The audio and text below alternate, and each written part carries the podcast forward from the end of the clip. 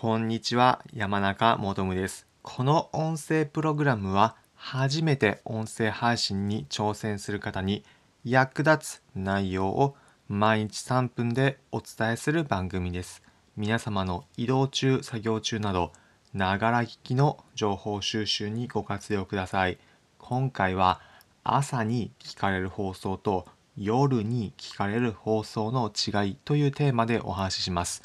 皆様自分がやっているコンテンツ朝に配信した方が反応がいいのかなそれとも夜に配信した方がいいのかなというふうに悩まれている方また自分がやるときどの時間帯に放送してみるのがいいのかなというふうに考えている方参考になる内容なのでぜひ最後まで聞いてみてください。皆様放送されているときどの時間帯に配信されているでしょうか朝やっているだったり不定期で特に決めず自分が収録したタイミングで配信しているなど様々あるかと思います。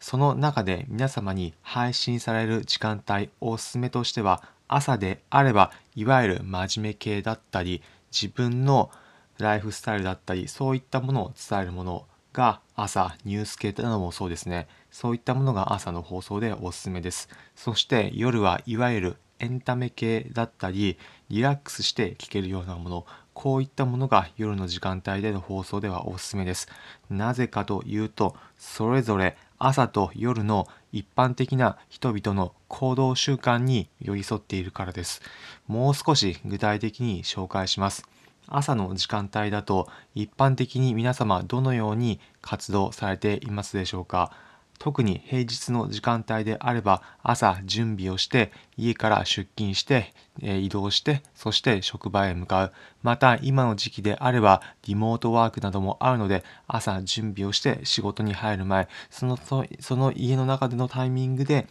音声コンテンツを聞くというような方が一般的には多いと予想されます。こういった時で考えてみると朝の時間帯は情報収集だったり朝の自分の働き方見直すだったりそういったことで音声を聞く。いわゆるもう少しざっくりと言うならば真面目系で目的で聞くようなコンテンツが多く見受けられます。それに対して夜の時間帯であれば一日中働いてもう疲れたので夜はゆっくりとざっくばらんなエンタメ系の話を聞いてリラックスしたい。また夜の時間帯寝る前であればヒーリング系のラジオなので瞑想などそういったものも含めてリラックスできるようなものが聞きたい。ということが多く見受けられます。なので結論で言うと朝の時間帯は真面目系だったりそういったコンテンツ。夜の時間帯だとリラックスできるようなコンテンツそういったものがよく聞かれます。皆様の配信される際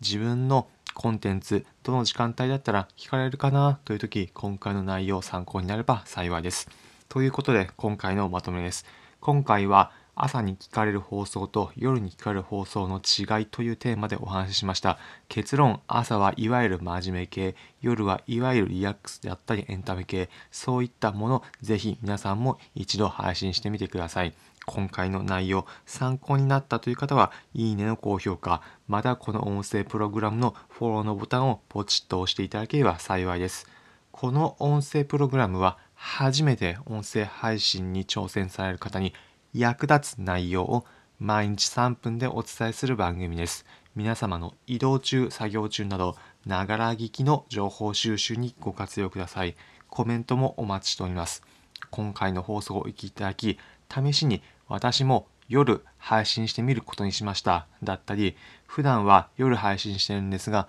たまには朝に一度配信してみることにしました。というようなコメントお気軽にいただければ幸いです。